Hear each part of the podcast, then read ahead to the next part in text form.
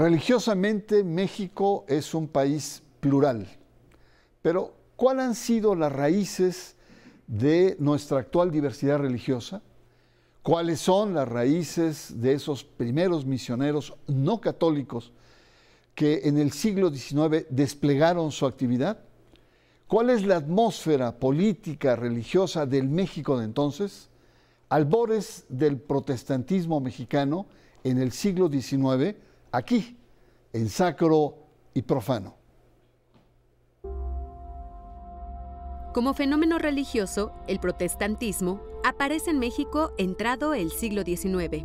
Las referencias históricas que existen al respecto coinciden en señalar la influencia decisiva de diferentes hechos históricos, la consumación de la independencia, la separación iglesia-estado y las leyes de reforma juaristas, y el desarrollo del liberalismo mexicano. La cercanía con los Estados Unidos abonó la errónea idea sobre el movimiento religioso protestante como fruto de una conspiración exógena. Dichos estereotipos fueron usados por ideólogos católicos que sostenían que el protestantismo formaba parte de una teoría complotista, llevada a cabo contra Latinoamérica desde los Estados Unidos.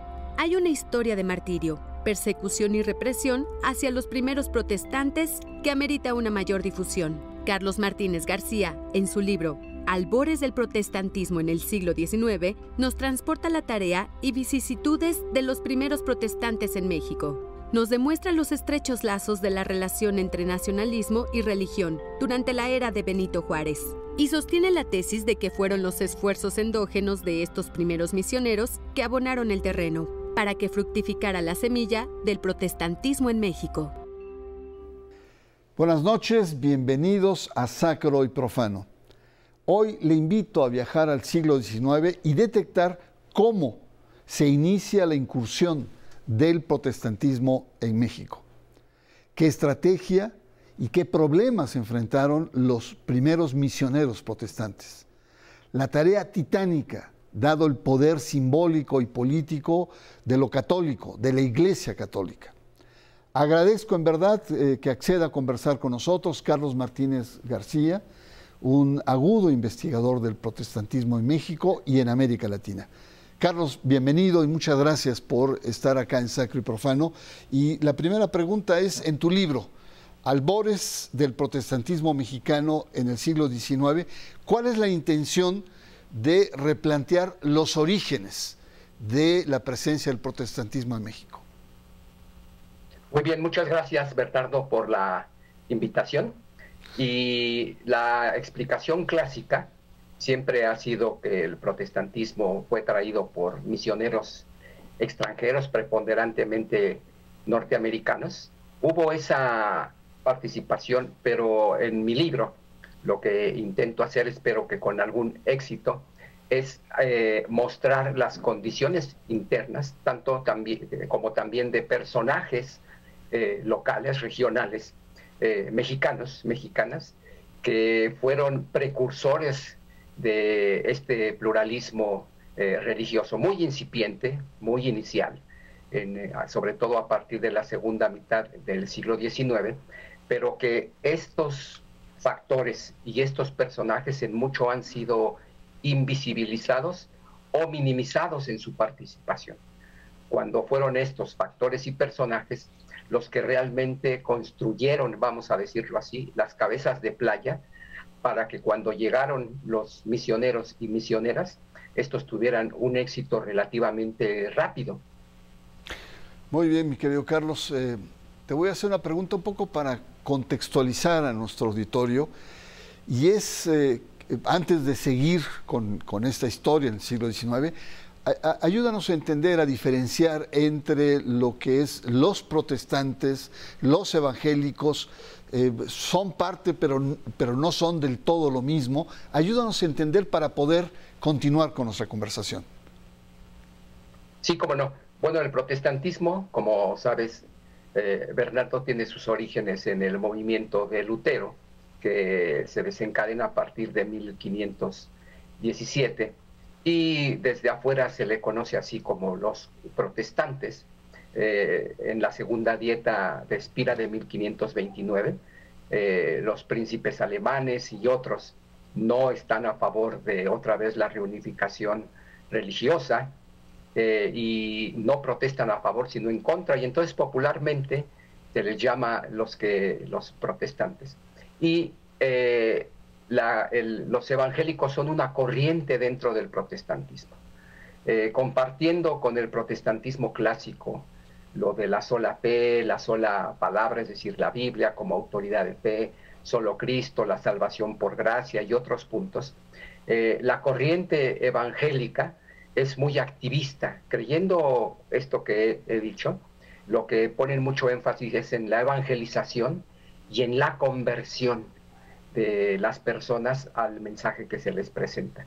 Entonces, el, protestantismo que llega a México y en general a América Latina y que más crece, que más se reproduce, es el protestantismo en su vertiente evangélica.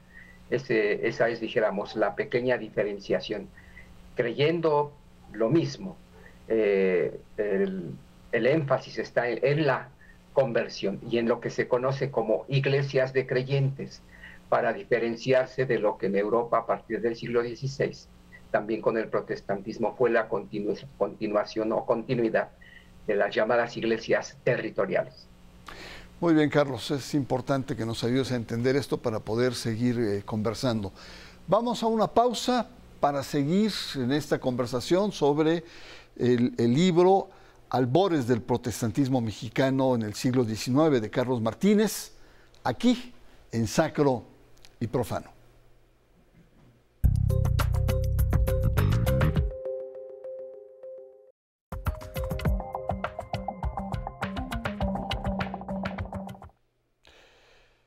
Regresamos a Sacro y Profano. Estamos conversando con Carlos Martínez García en torno al libro Albores del protestantismo mexicano en el siglo XIX.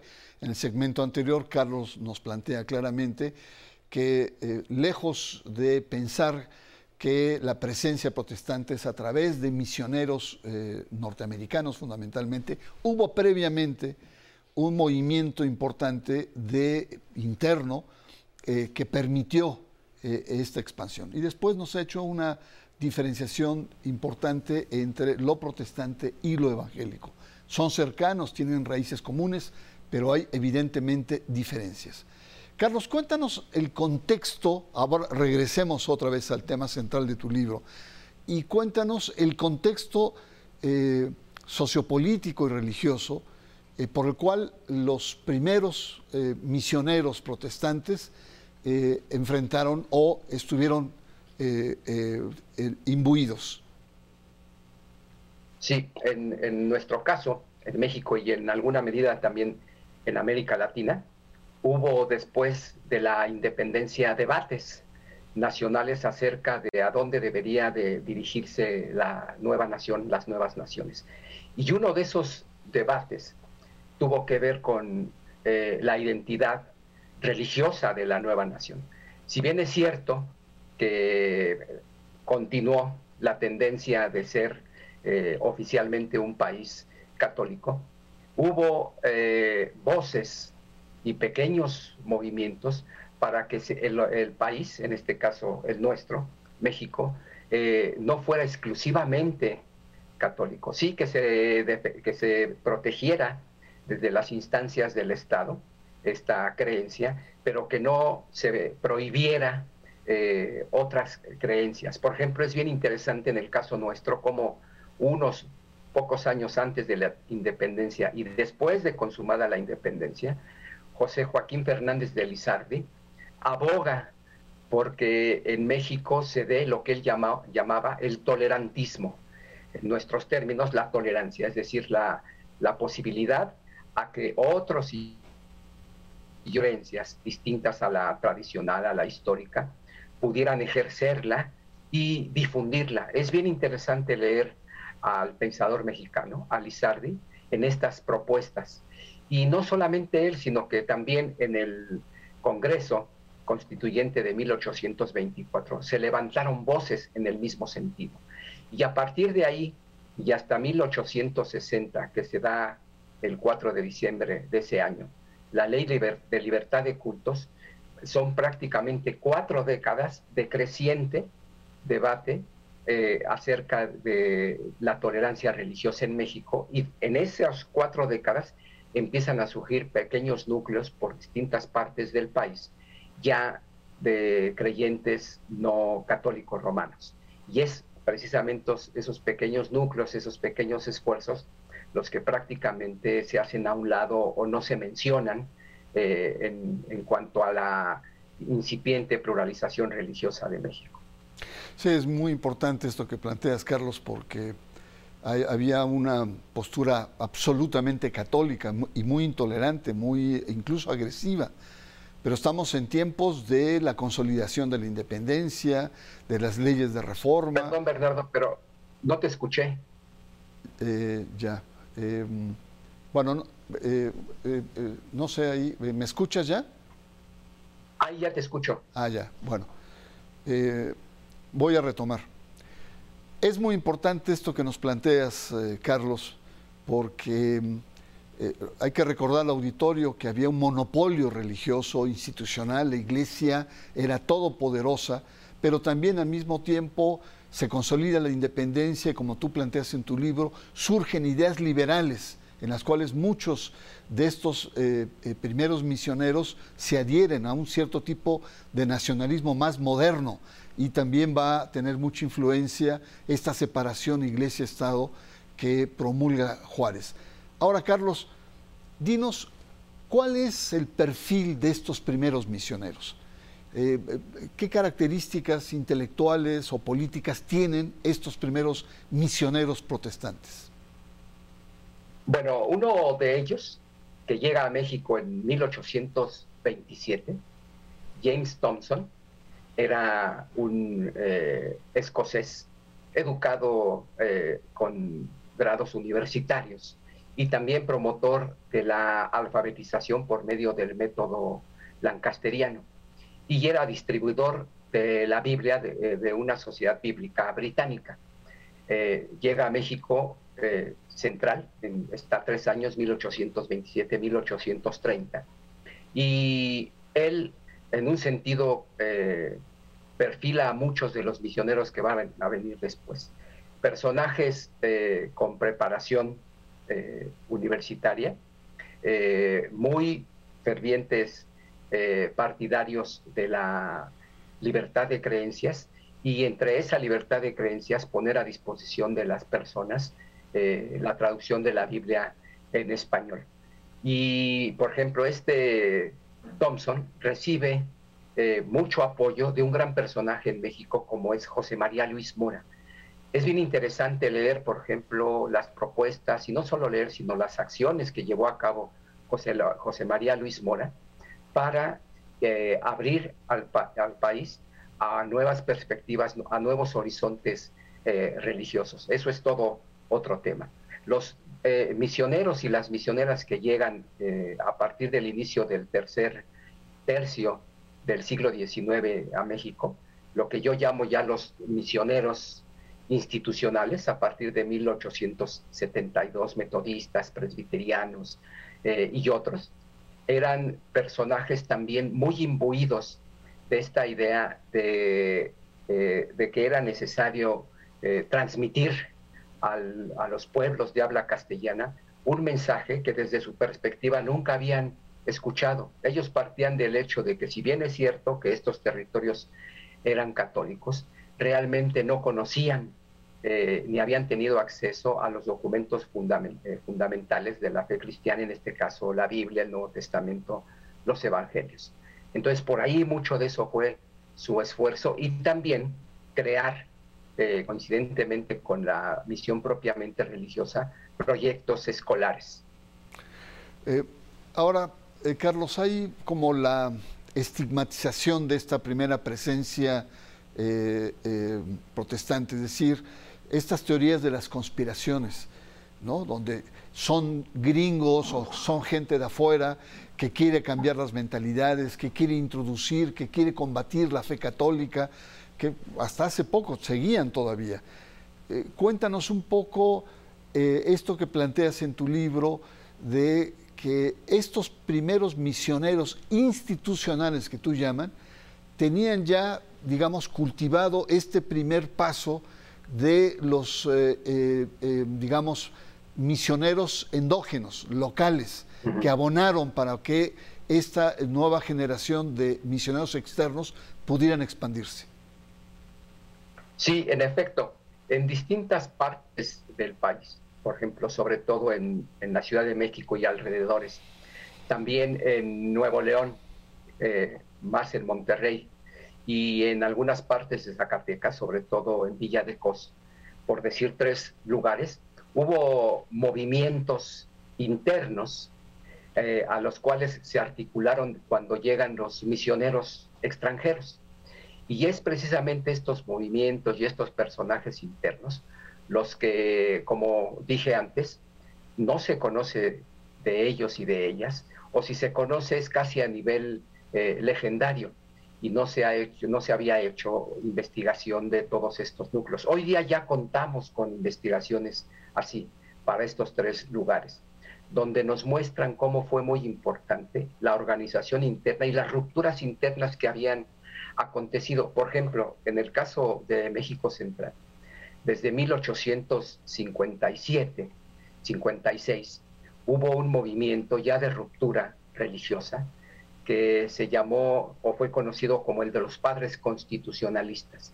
Es decir, eran sacerdotes católicos que coincidían con el movimiento liberal y de la, constitución del 57 y que fundan lo que se conoce como la Iglesia Católica Apostólica Mexicana.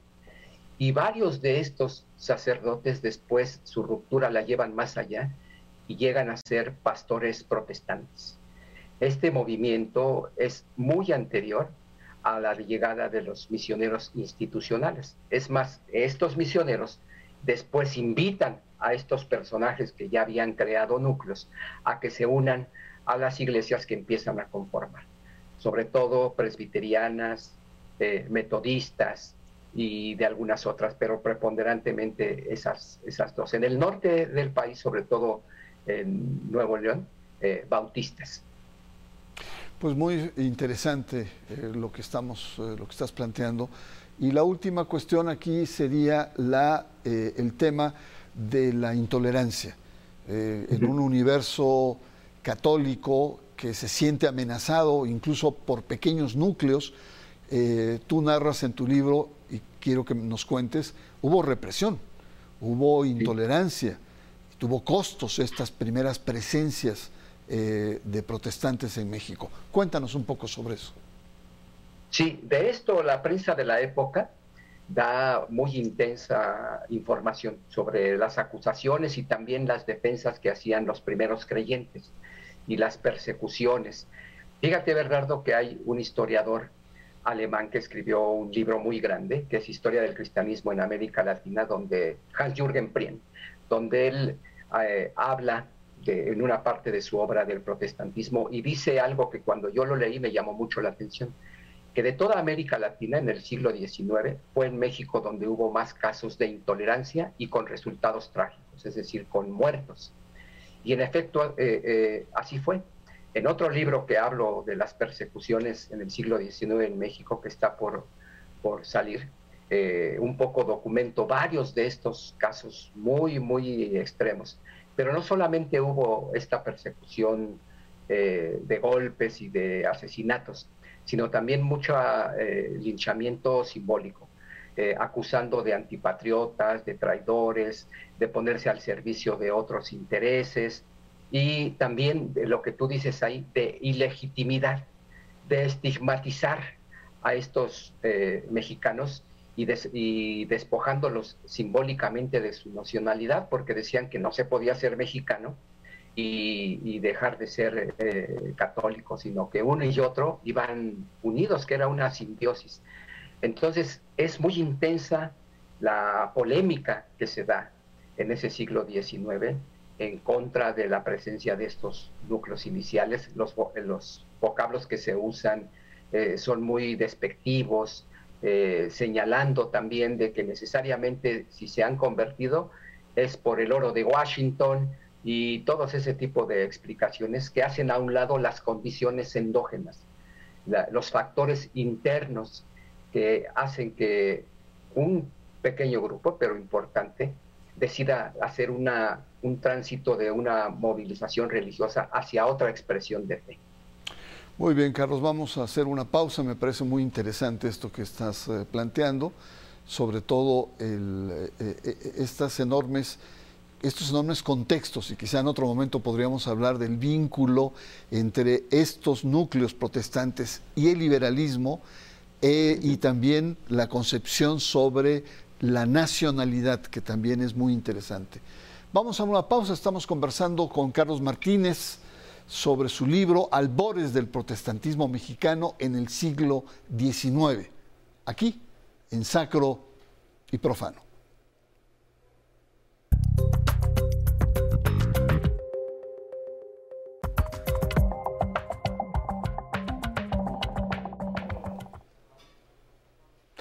Regresamos, estamos eh, conversando en torno al último libro estamos en el último tramo aquí de Sacro y Profano, en torno a albores del protestantismo mexicano en el siglo XIX.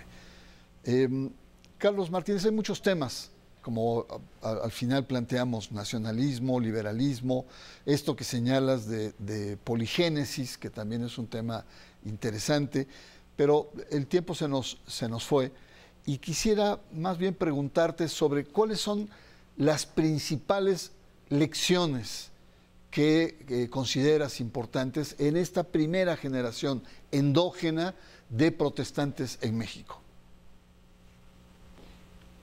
Sí, Bernardo, cómo no. Eh, una de las lecciones, vamos a decirlo así, históricas, me parece a mí que muestra la investigación, es precisamente este fermento interno que existía por distintas razones y distintos factores de tener una práctica religiosa distinta a la dominante, a la tradicional. Es interesante ver, por ejemplo, lo que las razones que dan los propios conversos, y hay de todo. Hay desde quienes, por ejemplo, habían tenido contacto por viajes al extranjero, conocen otra manera de, de ser en términos religiosos, regresan al país y un poco se transforman en difusores. Algunos más por cuestiones de convencimiento, vamos a decirlo así, intelectual, de que es importante que la nueva nación eh, tenga otros horizontes. Algunos, incluso hasta por intereses eh, comerciales, se decía, México debe de garantizar la, tolerancia religiosa. No se usaba tanto el concepto de libertad religiosa, sino tolerancia, para que así puedan llegar inmigrantes o inversionistas de países que vienen de tradición protestante. Había de todas las distintas posiciones, pero lo cierto es que estas diversas corrientes, y entre ellas, por ejemplo, los liberales, eh, que por razones de, creencias, o vamos a decirlo así, de convicciones políticas, pensaban que México tendría que pluralizarse, eh, todas estas corrientes coinciden y forman una cabeza de playa, eh, uso esta expresión, en la cual desembarcan los misioneros institucionales y eh, si uno lee los informes de estos misioneros, ellos mismos son los primeros sorprendidos, creían que llegaban a una especie de páramo o desierto y encuentran inclusive en el caso de la Ciudad de México núcleos bien establecidos ya con templos y con lugares de reunión y todo. Y entonces lo que proceden a hacer es invitar a esos liderazgos ya locales a que se sumen a los esfuerzos que ellos están iniciando. Entonces, esa es una lección, me parece importante.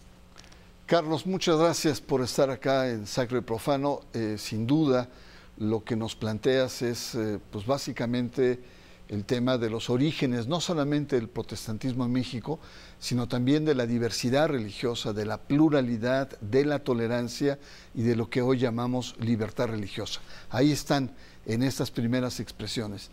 Y bueno, pues eh, la suerte de los pioneros, como estos es muy compleja, son vanguardia, los pioneros abren brechas, exploran caminos nuevos, se anticipan a muchos procesos, pero los pioneros también sufren la suerte de la soledad y la incomprensión. Gracias, Carlos Martínez, por eh, repensar la historia en este libro eh, eh, y gracias también porque muchos hacen historia, pero pocos la escriben. Yo le espero la próxima semana, en la próxima emisión, aquí en Sacro y Profano.